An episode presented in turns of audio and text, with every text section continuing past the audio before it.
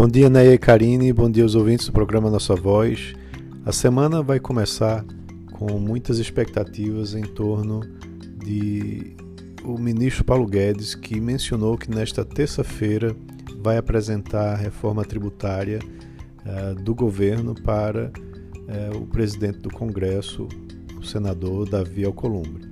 Além disso, temos também a divulgação de balanços das empresas do Brasil, aqui referentes ao segundo trimestre, e temos também os PMIs de serviços e indústrias da União Europeia, dos Estados Unidos e também do Japão. Além disso, tem a divulgação do Índice de Confiança do Consumidor e também do IPCA 15.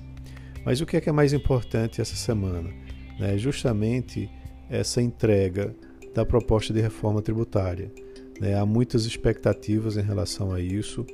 Na semana passada, em entrevista, o ministro disse que iria fazer essa entrega e o mercado se animou muito. Tanto é que na sexta-feira terminou subindo bastante.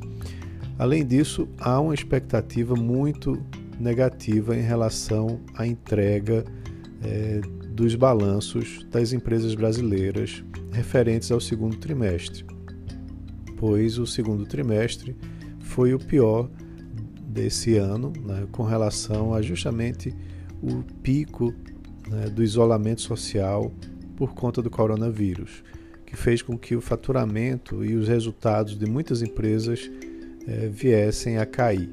Então, esse resultado negativo pode ter também um impacto muito forte no desempenho da bolsa né, durante essa semana. A gente vai ter provavelmente muita volatilidade acontecendo é, durante essa semana.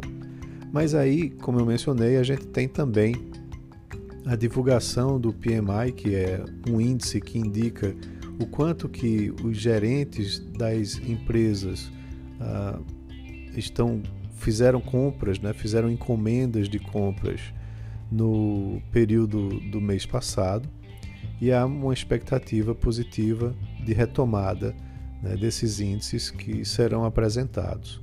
Então, esse é o início da nossa semana, a expectativa em relação à divulgação dessas informações que vão trazer aí é, muita é, volatilidade para o mercado aqui do Brasil. Um abraço a todos e um ótimo início de semana.